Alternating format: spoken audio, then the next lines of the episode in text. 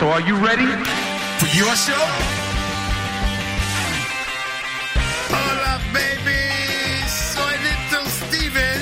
Bienvenido a Little Steven's Underground Garage and Rock FM. Welcome to the show, ladies and gentlemen.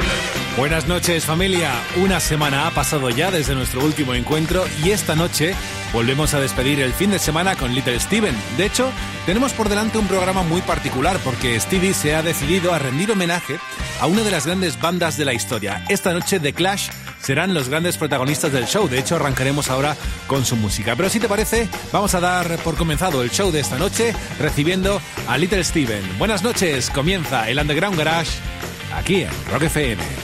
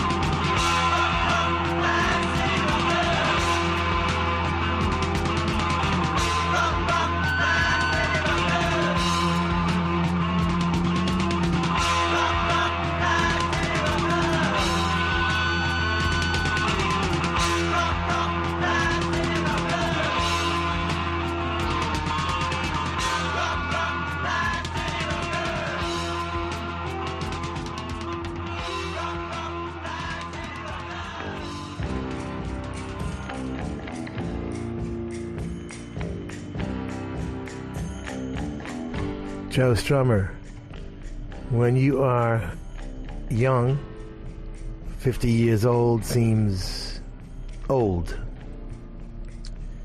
Your perspective tends to change the older you get. Perhaps it will be a phenomenon unique to the generation born in the late 40s and early 50s that have turned arrested development into a lifestyle.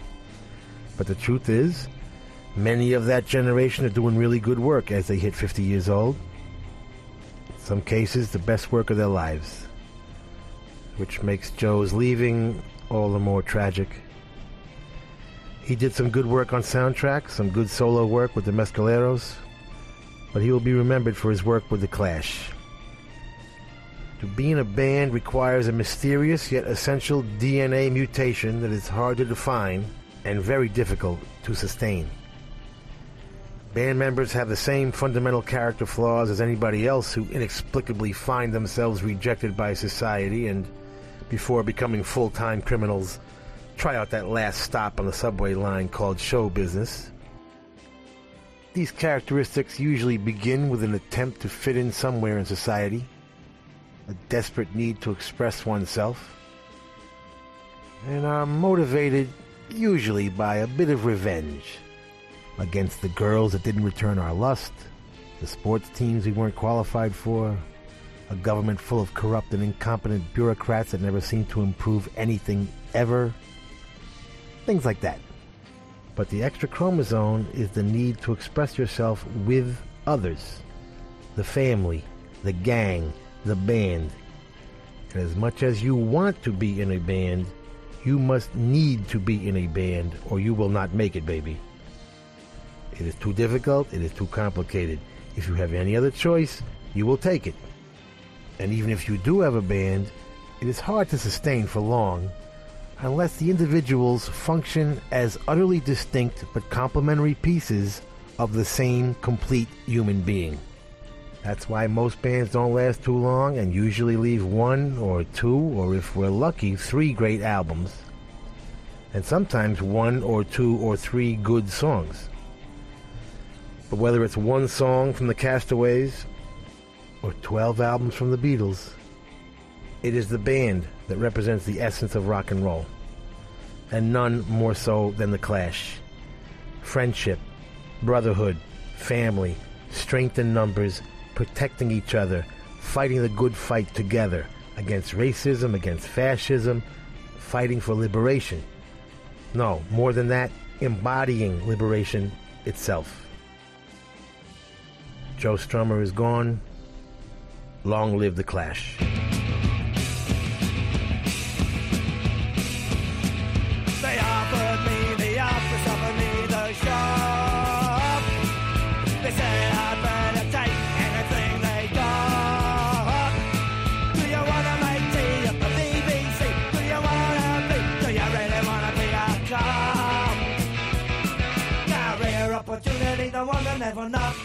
Every job they offer used to keep you up the dock. Career opportunity, the one that never knocked. I hate the army and I hate the RAF. I don't wanna go fighting in the heat. I hate step outside this room. I won't open that phone for you. Career opportunity, the one I never knocked. Every job they offer used to keep you up the dock. Career opportunity, the one that never knocked.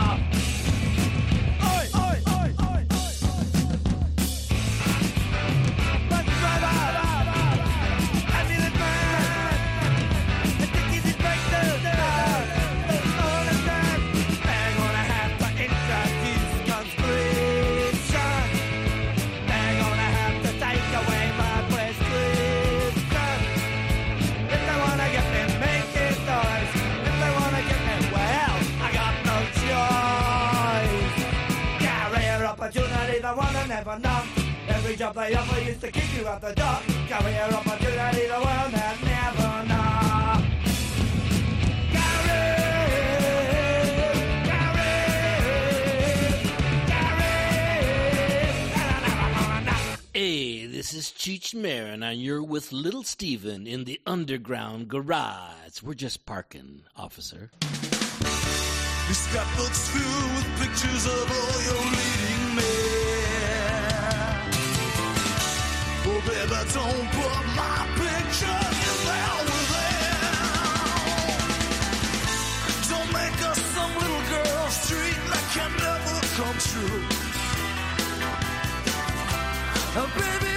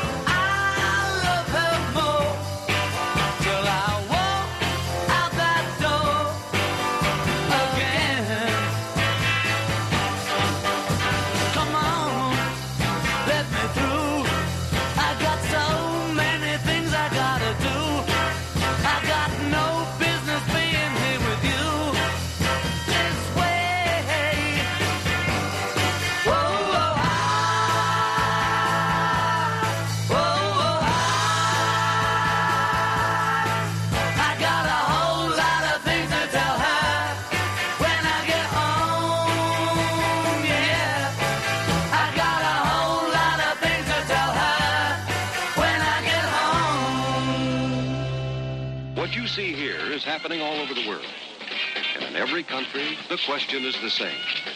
What to do about the youth problem?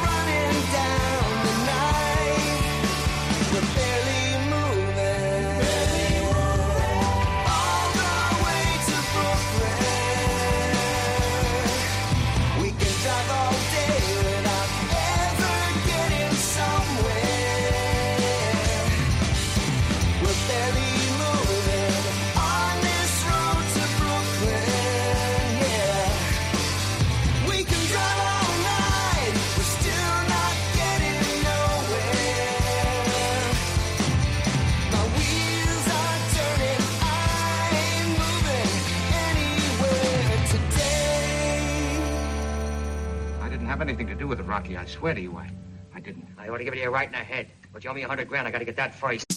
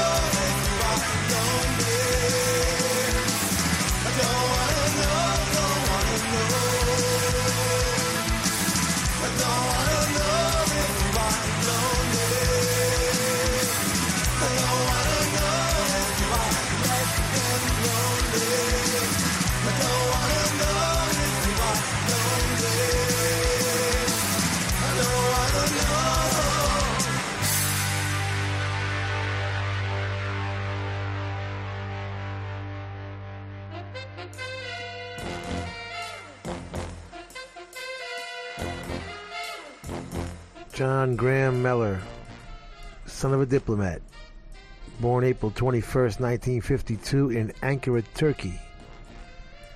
Changed his name to Joe Strummer, and somewhere around June of 76 would join up with Mick Jones, Paul Simonon, Keith Levene, and Terry Chimes. Levene would drop out. Chimes would be replaced by Nicky Topper Headon on drums. They would be influenced by the Ramones and the Sex Pistols, and Paul, the bass player, would suggest the name, and the Clash were born. Manager Bernie Rhodes, and associate of Malcolm McLaren, would make sure they got noticed right away. Joe's contribution would be the reggae, the world music consciousness in general, and a lot of the politics. And they would go, contradictions all over the place, from Shepherd's Bush to Shea Stadium in six years. We heard Clash City Rockers and Complete Control from their first album, both written by Joe and Mick Jones. Clash City, produced by Mickey Foote, and Complete Control, produced by legendary Jamaican producer and co-writer of Police and Thieves, Lee Perry. Although Terry Chimes played on most of the first album, he was billed as Tory Crimes, by the way. Topper and happens to have played on both of those tracks. We then moved to Bruce Springsteen and the E Street Band doing Mary Lou from their tracks collection. Probably recorded in 1979 or 1980 for The River, if memory serves, and God knows my memory does not serve very well. The Beatles did When I Get Home from their third album, A Hard Day's Night, one of several great songs not included on the American version of the album at the time. The English versions of their records and the American versions were different until Sgt. Pepper, I believe, their eighth album. Remember, it was the concept record, and there were several of them out at the time, that forced the record companies to release the same record everywhere. They were afraid the audience would turn on them if the coherent or not so coherent concept of the concept album was compromised. So albums like Sgt. Pepper changed everything. Brooklyn is the Jelly Bricks. It's just a single at the moment. They produced it with Jeff Sanoff, and they wrote it, and it's cool. Get it from wickedcoolrecords.com. And from Minneapolis legends, Husker Du. From Candy Apple Gray, came Don't Want to Know If You Are Lonely. Grant Hart, Bob Mould, and Greg Norton. Very influential garage punk. They started off really hardcore and never quite broke big, but did influence a lot of the bands that eventually would be the whole Seattle grunge thing. Very cool band, Husker Du. We'll be back.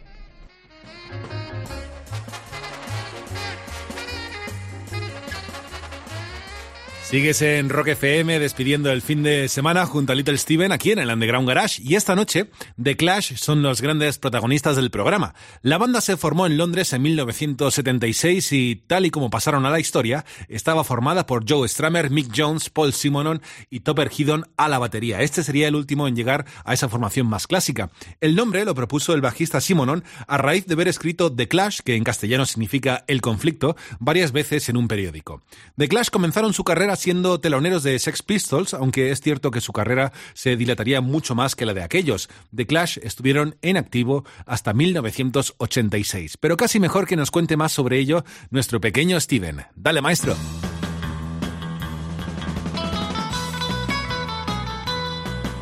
Welcome back to the Underground Garage. I am Little Steven.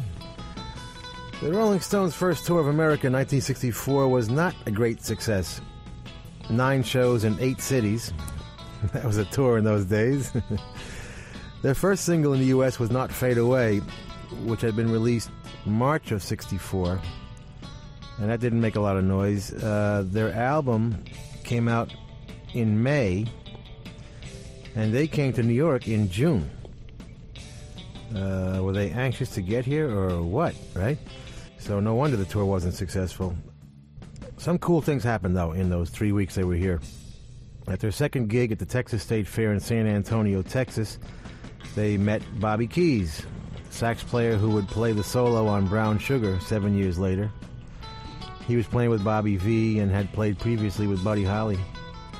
Also on the bill were the Chiffons, Jane Americans, and George Jones, of all people. And on their fourth show in Minneapolis, the Stones opened for the Rivieras. Had Big Reggie's Danceland Ballroom. So you know things were not going that great. All right, so Andrew Oldham, their manager, is getting a little bit desperate at this point, right? So what's he going to do? He calls Phil Spector and has Phil Spector arrange for studio time at Chess Studios. He figures, you know, how mad can the band be if they go and record where their heroes recorded? You know, Muddy Waters, Chuck Berry, Howlin' Wolf. So that's what they did for two days, June 10th and 11th. And supposedly, Muddy Waters himself helped them carry their amps in, which must have blown their minds. Anyway, they cut 15 songs in two days, including Confessing the Blues, Around and Around, Empty Heart, and a song DJ Murray the K had just given them that had come out that month. They had met Murray when they did his radio show uh, the day they landed.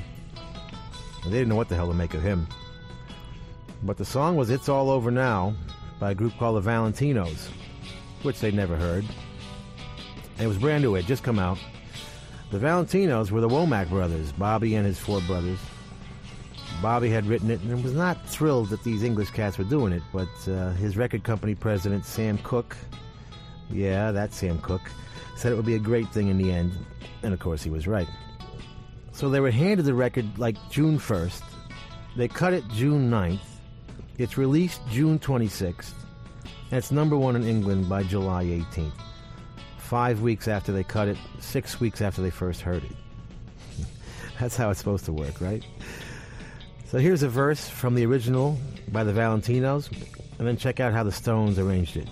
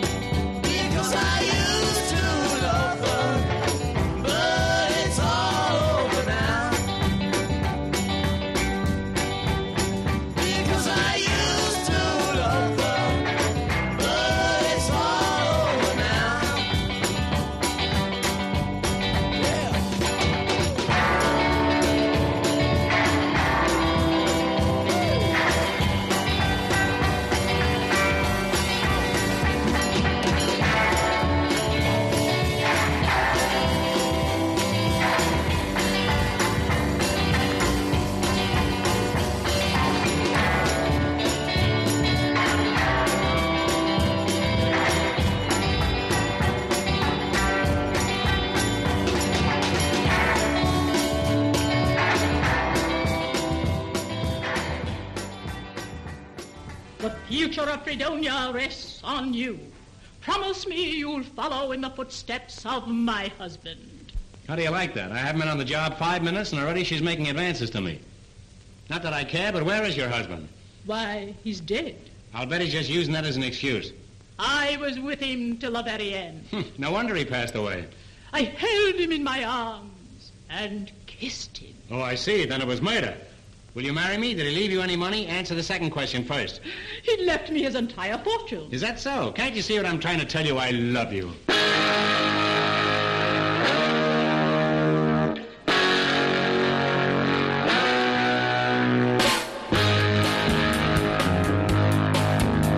Well, before you walk away, here's one thing I've got to say.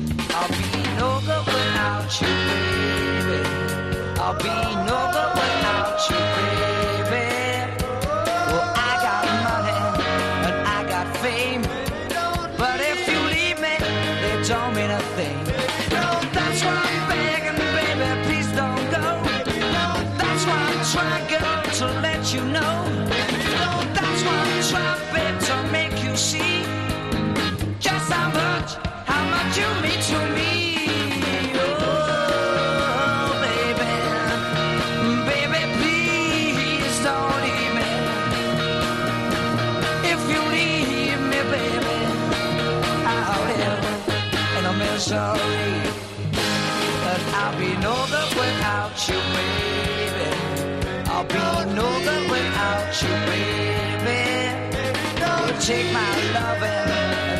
by faith.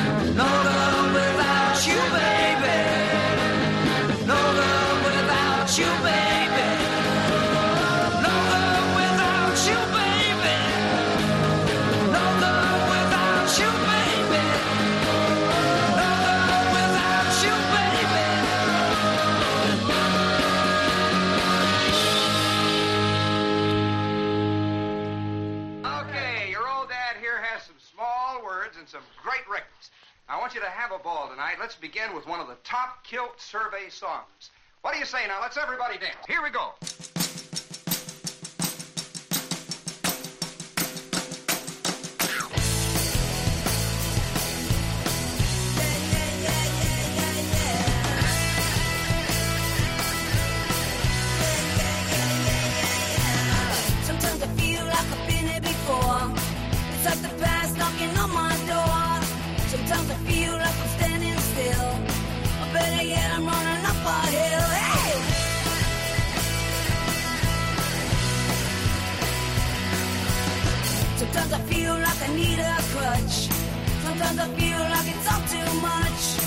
Sometimes I wonder what are we here for. And if I wanna.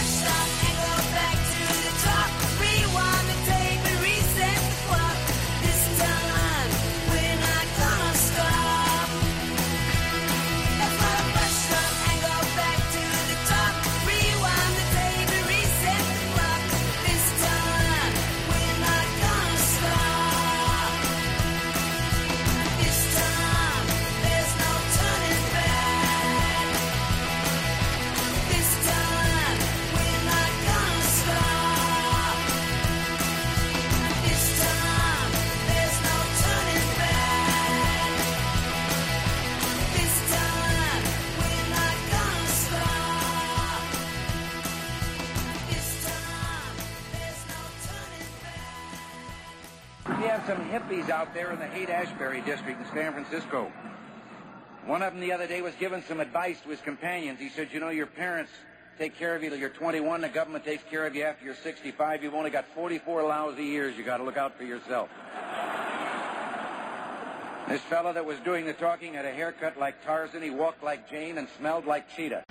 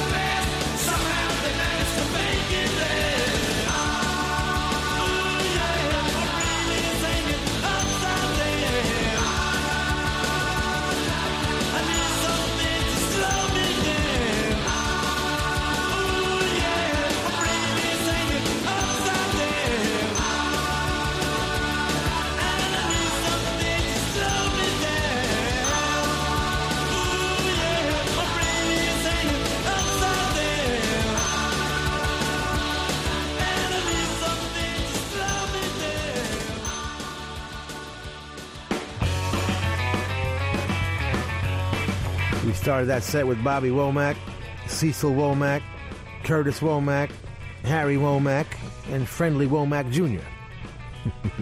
doing their fourth single on Sam Cooke's SAR label. It's all over now, baby. Got to 94 on the charts, might have gone higher, but the Stones version came out in July got to about 27. And what a version it was. It's one of the greatest records of the British invasion as far as I'm concerned. Andrew Oldham uh, with a brilliant production. Ron Malo, the engineer, did a great job with the sound of the record. It's probably Keith's best solo. It's just an amazing record. We then went to the Birds. The English Birds did No Good Without Your Baby from 1965. The great Ali McKenzie singing. The late great Kim Gardner on bass, Tony Munroe rhythm guitar, Pete McDaniels drums, and Ronnie Wood. Now, of course, with the Rolling Stones on lead guitar. Great band. Fresh Start is Joan Jett and the Blackhearts. New music, certainly to me, from the soundtrack of the documentary Bad Reputation. Joni wrote it with Douglas Cangelosi and Kenny Laguna produced it. Cool stuff. And Bonzo went to Bitburg, baby. Great stuff from the Ramones, Animal Boy. The album produced by the legendary and ubiquitous Jean Beauvoir. Jean was a member of the Plasmatics and later the Disciples of Soul. Uh, we'll be right back.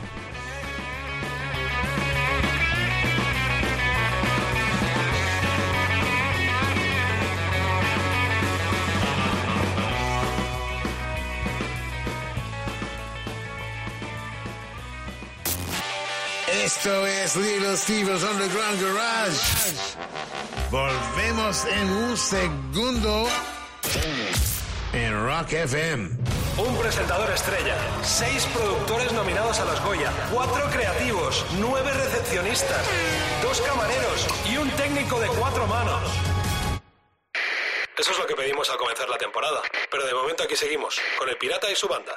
Cada mañana de 6 a 10, rock y diversión en Rock FM con El Pirata y su banda. Somos Rock FM.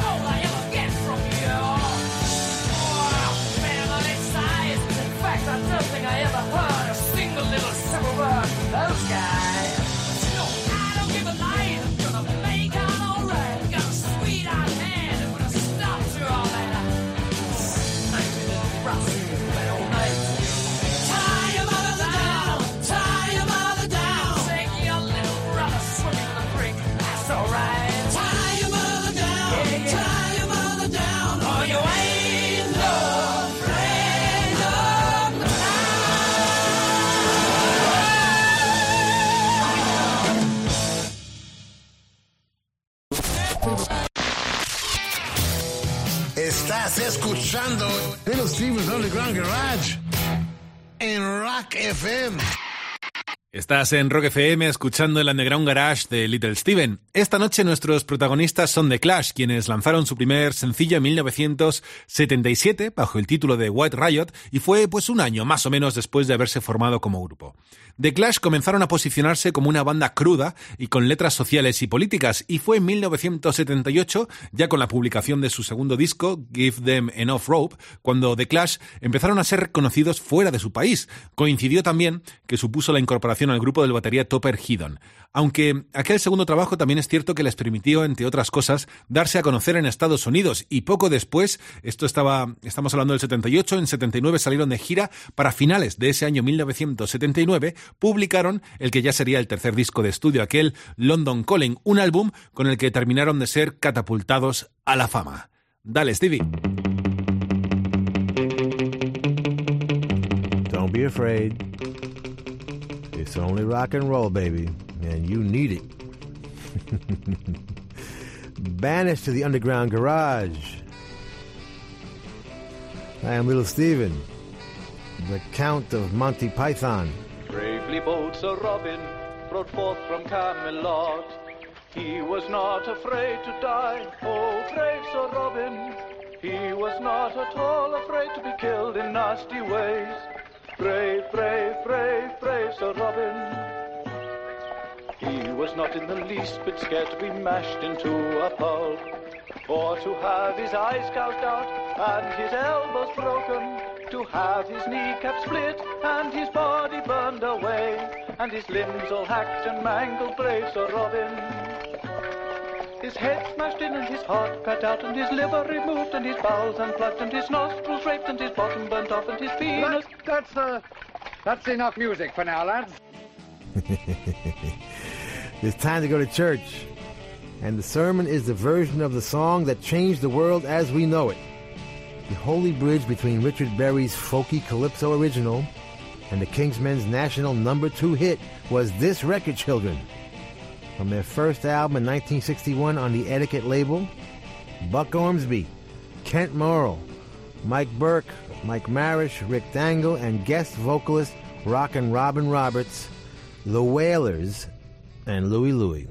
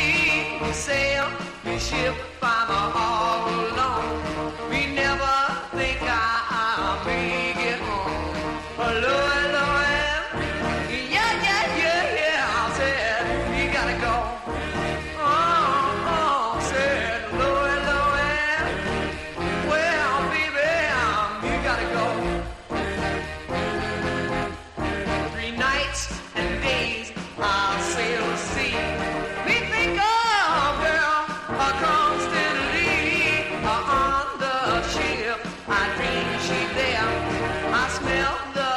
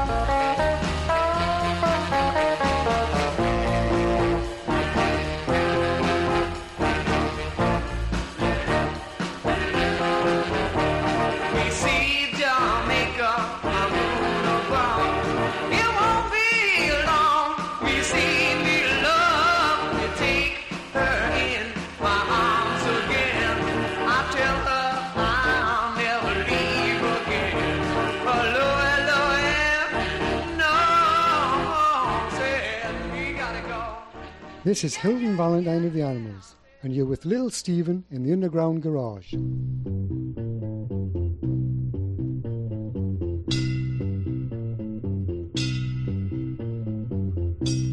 the stereo heart of the city where the sun refused to shine. People tell me it ain't no use in trying. My little girl, you're so young and pretty. And one thing I know is true. You're gonna die before your time is due. See my daddy in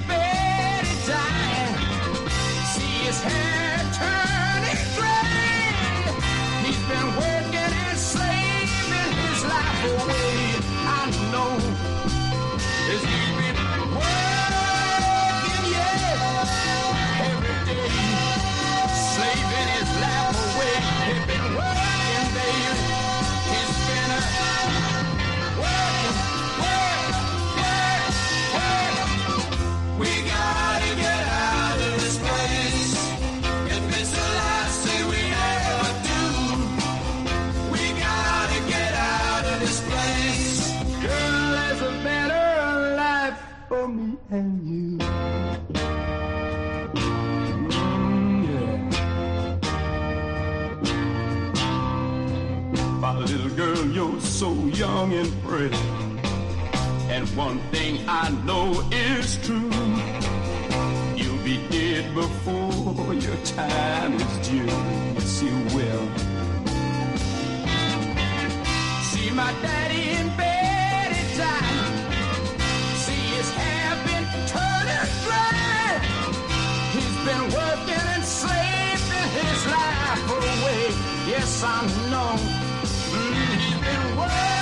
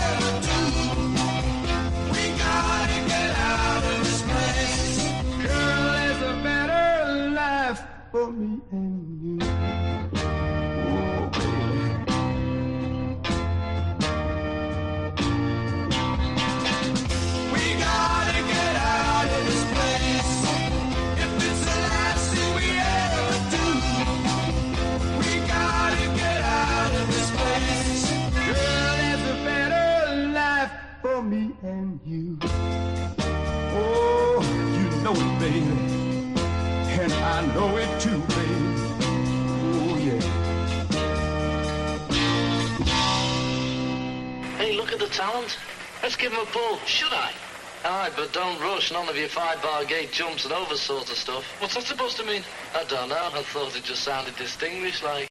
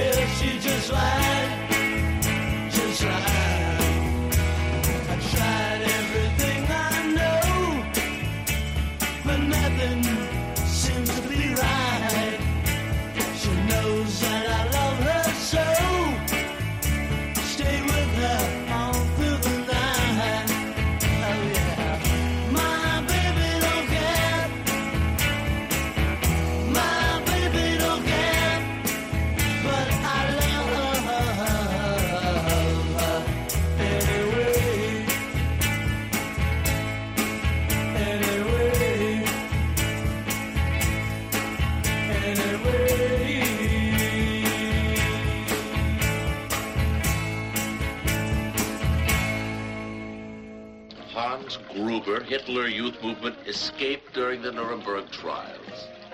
I'm a much nicer person now.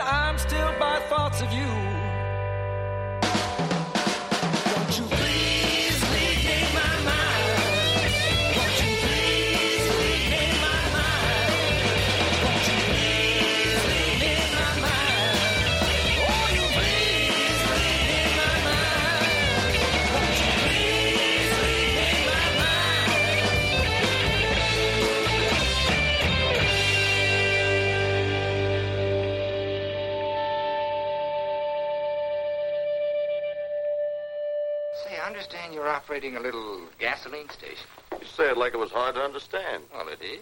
It's very simple. I sell gasoline, I make a small profit. With that, I buy groceries, the grocer makes a profit. We call it earning a living.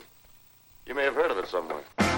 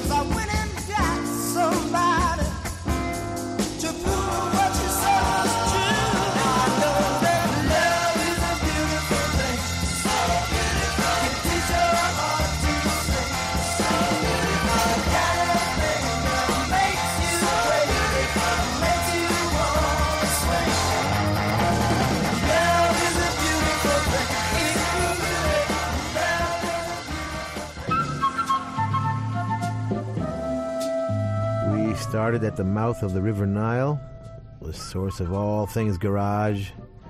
The Wailers Louie Louie. This isn't Bob Marley's Wailers, this is the Tacoma, Washington 1961 version. Read the Dave Marsh book if you can get it on Hyperion. Louie Louie, it's called. Great book. And of course, classic record. The Animals only got to 13 in July of 65 with We Gotta Get Out of This Place. That is a tragedy. Barry Mann and Cynthia Weil wrote the song for Paul Revere and the Raiders, but they were touring, so the Animals got it. My baby don't care. Love that song.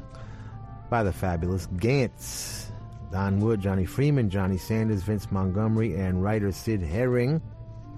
Please leave me my mind from the unbelievable Woggles, if you've ever seen them live. Don't miss them. Drummer Dan Hall, you know him as Dan Electro, wrote it. Jeff Walls, you know him as Fleshhammer, and the band produced it. and the professor, you know him as Mighty Manfred, sang it. Get it from wickedcoolrecords.com. The Rascals did Love is a Beautiful Thing from their second album in 1967. Engineered by the great Tom Dowd, and Jerry Wexler was there, of course, overseeing the whole thing. And Gene Cornish uh, in the Rascals on guitar, and the drummer's drummer, Dino Danelli, the man Keith Moon wanted to see when he came to town. Don't move.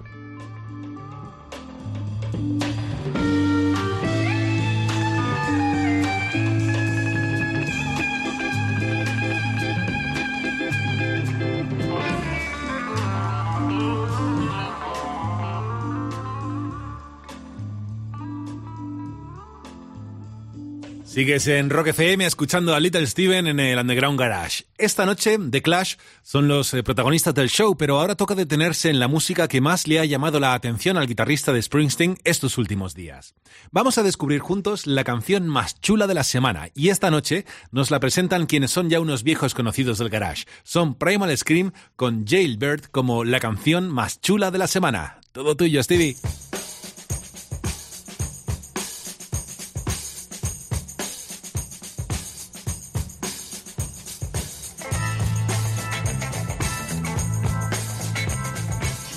Our coolest song in the world this week comes from Glasgow, Scotland.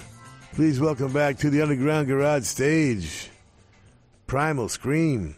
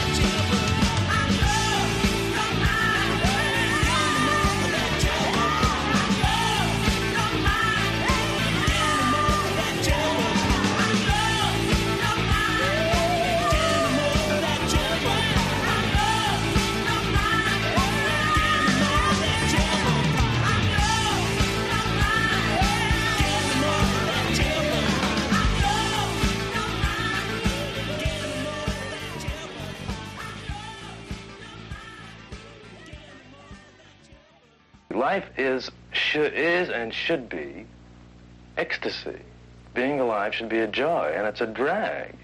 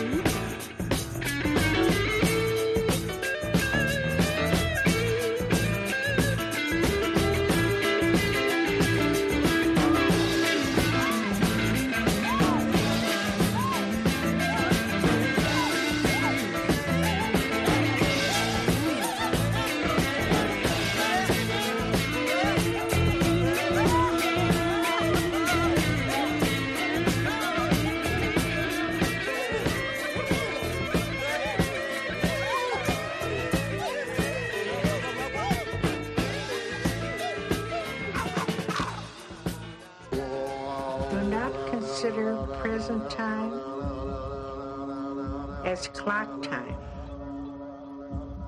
but rather as a timeless moment when all are mutually engaged in experiencing an experience the outcome of which is yet unknown.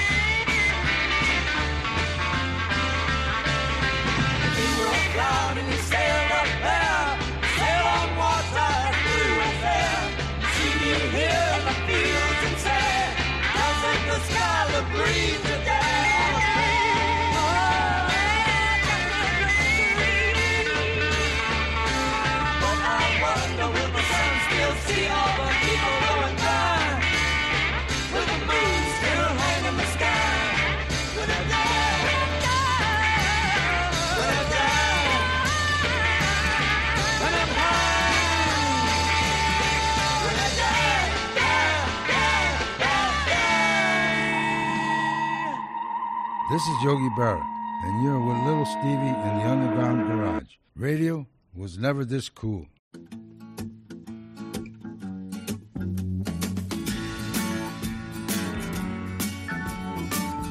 Over bridge of sights to rest my eyes in shades of green under dreaming skies to Itchycoo Park that's where I've been. What did you do there? I got high. What did you feel there? Well, I cried. But why the tears there? Tell you why. It's all too beautiful. It's all too beautiful.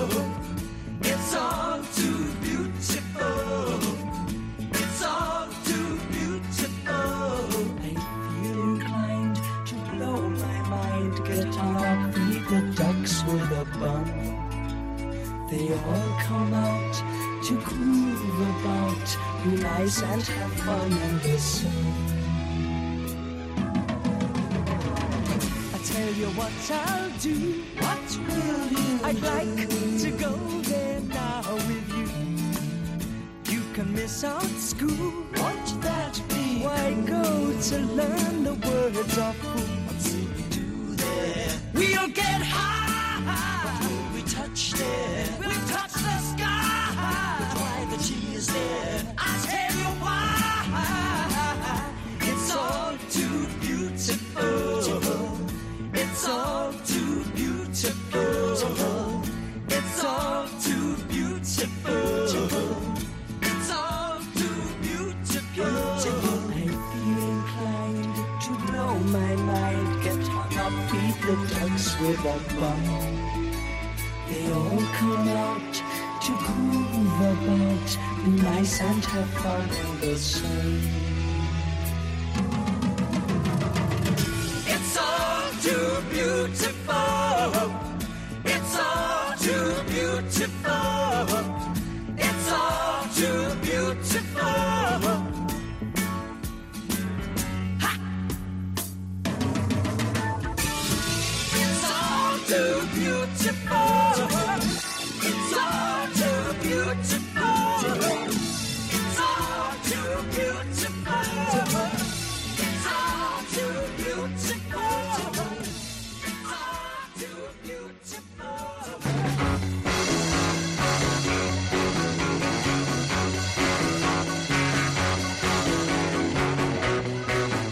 Marriott, Ronnie Lane, Kenny Jones, and Ian McLagan. The Small Faces doing their slightly psychedelic classic. That's like more than slightly psychedelic, isn't it? Itchycoo Park on Andrew Loog Oldham's immediate label. Continuing backward, we heard Jefferson Airplane from their very psychedelic third album after bathing at Baxter's. Ballad of You and Me and Pooneil. Very, very cool group, Jefferson Airplane. That one written by rhythm guitarist Paul Kantner. And of course, joined by Jorma Kaukonen, Spencer Dryden, Marty Balin, and Grace Slick. And let's not forget, one of the greatest bass players of all time, Jack Casady. Cool stuff there, baby. Before that, we heard Traffic from their superb debut album, Mr. Fantasy. They did Heaven is in Your Mind. Stevie Winwood starting that band after he left Spencer Davis. And joined by Jim Capaldi, Chris Wood, and Dave Mason. And produced by one of the great producers of the 60s, Jimmy Miller, who we lost way too early. And we started that set with the coolest song in the world this week. Jailbird from Primal Scream. If it sounds a little bit familiar, it's because they found the original Memphis recordings of the album that was Give Out But Don't Give Up and uh, have released that stuff now, and it's really cool. Bobby Gillespie, uh, Andrew Innes, and Robert Young wrote it. And these tracks are all produced by Tom Dowd, the legendary uh, Atlantic engineer and producer. And uh, Bobby told me they just found it, you know, in some closet somewhere or something. You know, they opened up the refrigerator one day, and you know, right behind the Hawaiian Punch was uh, was this very cool album. So it's interesting. They got David Hood and Roger Hawkins, the famous rhythm section from Fame Studios, and Wayne Jackson and Andrew Love, the Memphis Horns, who mostly worked at Stax. And they actually recorded at Ardent. so, probably neutral ground. anyway, a lot of cool stuff. Jailbird, our coolest song in the world this week. And we'll be right back. Don't go nowhere, baby.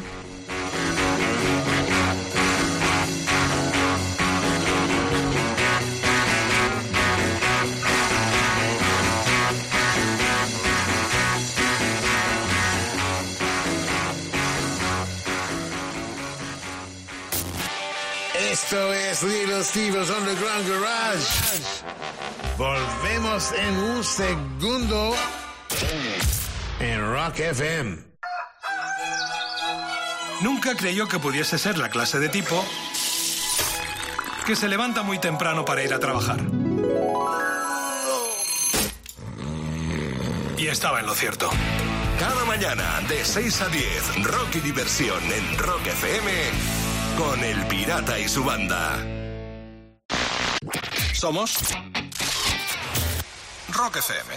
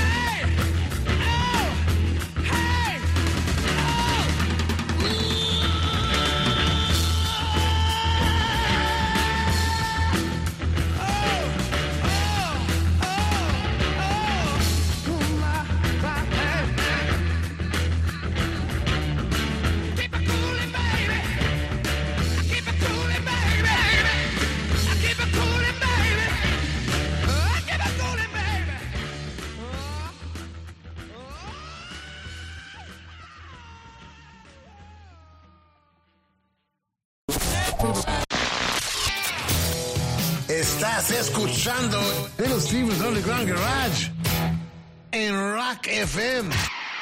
Estás escuchando el Underground Garage de Little Steven aquí en Rock FM. The Clash son los grandes protagonistas de esta noche, una gran banda que empezó a desintegrarse, eso sí, después de publicar su disco Combat Rock. Topper Headon, el batería, fue expulsado del grupo supuestamente por su adicción a la heroína, aunque parece que el motivo real fueron diferencias políticas. Por otro lado, Mick Jones y Joe Stramer también tenían sus diferencias, siendo finalmente expulsado el guitarrista Jones del grupo. Aunque se mantuvieron a flote con distintos músicos, el grupo acabó por desaparecer. Sin embargo, dejaron a su paso un legado de música que ha seguido influenciando a muchos grupos y músicos desde entonces. The Clash fueron un grupo en constante evolución, lleno de inquietudes, que les llevó a experimentar con todo tipo de estilos y sonidos. Esta noche han sido los grandes protagonistas del garage y por siempre tendrán un hueco en el programa. Muchísimas gracias, banda. Dale, Stevie.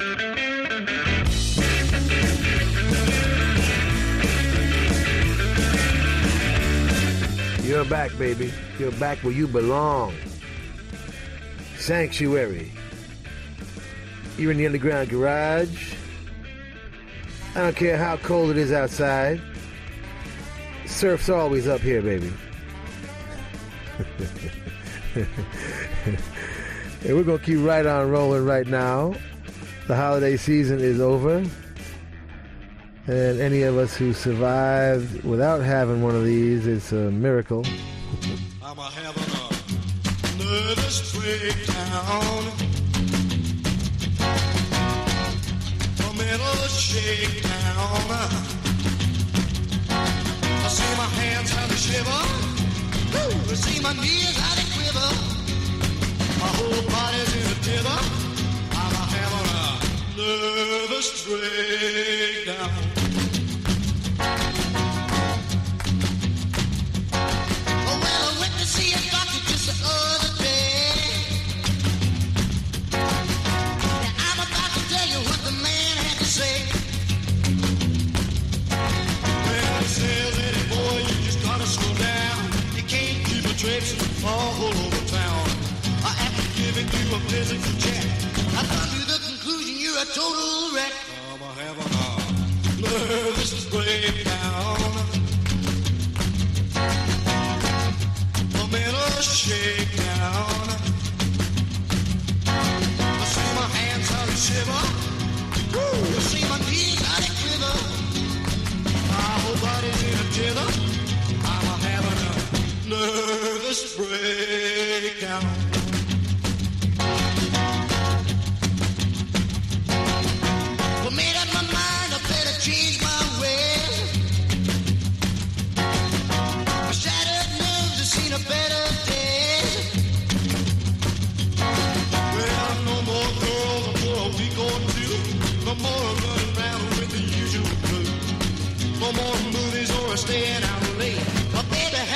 To herself another date. I'm a having a nervous breakdown.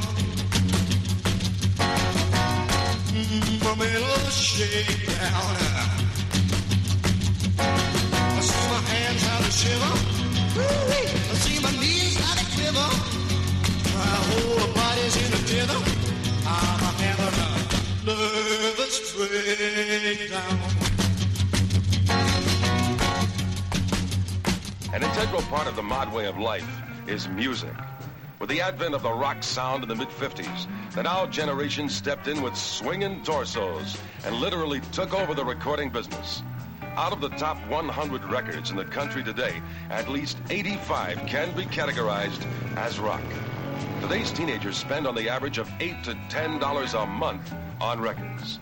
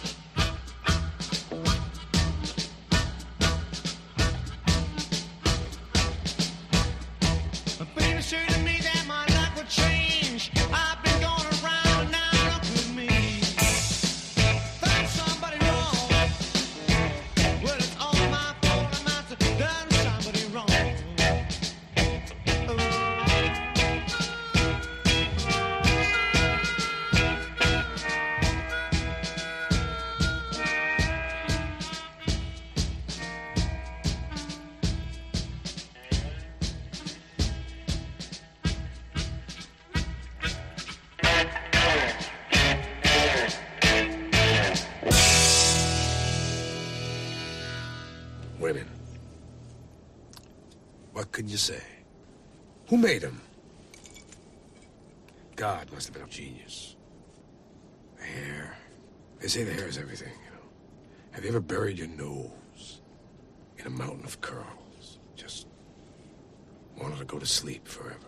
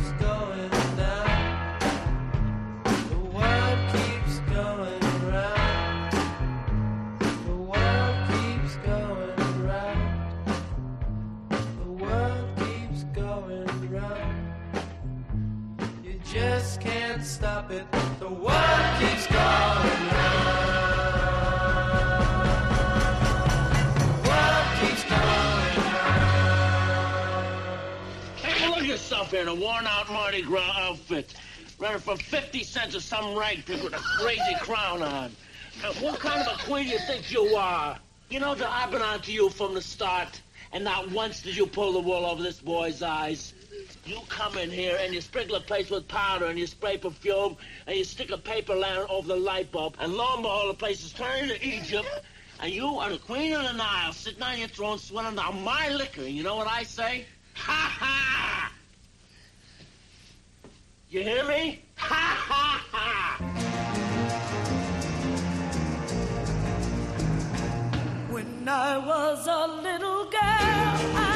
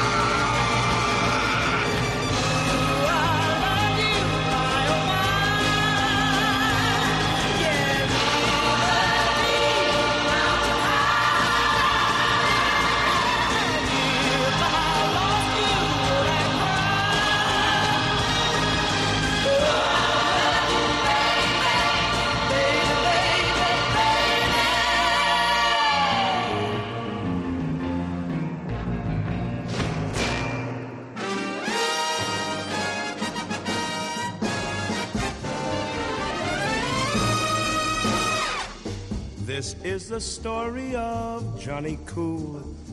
It tells the tale of his life. They say Johnny was meant to be and content to be mixed up in sorrow and strife. He lived by the gun and by the knife. Johnny Cool, Johnny Cool. I don't know.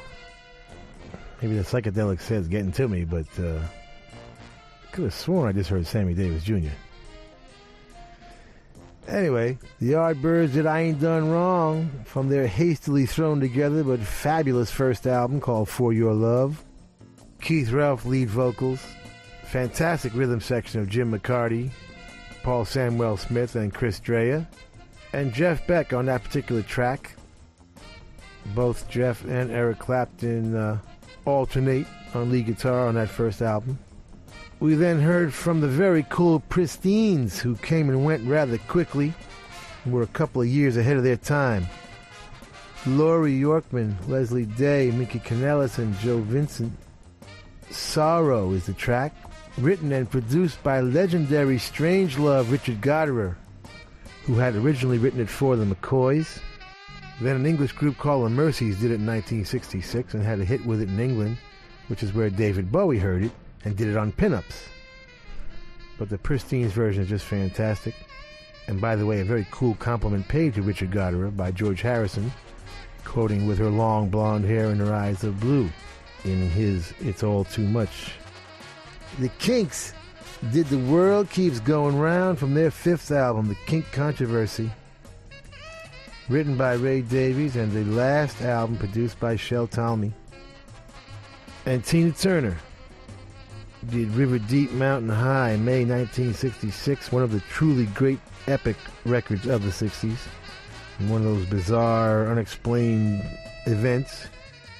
It was bizarre in that it was not a hit in the U.S., but it was a big hit in England, who always uh, appreciated Phil Spector. But anyway, an amazing record, written by Ellie Greenwich, Jeff Barry, and Phil Spector and arranged by Jack Nitzsche as always, and of course produced by Phil Spector. Now I have to face stupid reality again. We want to thank the Hard Rock cafes, hotels, casinos, and the Seminole coolest Indian tribe ever for being our sponsor from day one. And I want to thank all of the Hard Rock employees around the world as we stop in and do our DJ thing when we're on the road. Nicest people in the world, in addition to the best food. And someday will be a rock and roll circuit. I'm never going to give up on that. We want to thank Premiere Networks, our new syndicator, Julie Talbot, Rick Bucchietti, Tanya Juhaz, and Corey Neal. Forgive the pronunciation. I'll get it right eventually. And if you're in need of any guitars or amps or tambourines, go see Andy Babiuk. I want to thank our. Is Intrepid the word? Or is that an aircraft carrier? Dennis Mortensen, who puts the show together every week in spite of the odds. Uh, Go to undergroundgarage.com if you've missed any of our last 750 shows. and uh, Facebook and Twitter and at Stevie Van Zandt. You can talk to me personally. And thank you, Alan Freed. We'll see you all next week. And that's the name of that tune. Ciao, baby. Nice ride. Go back to Jersey, you moron!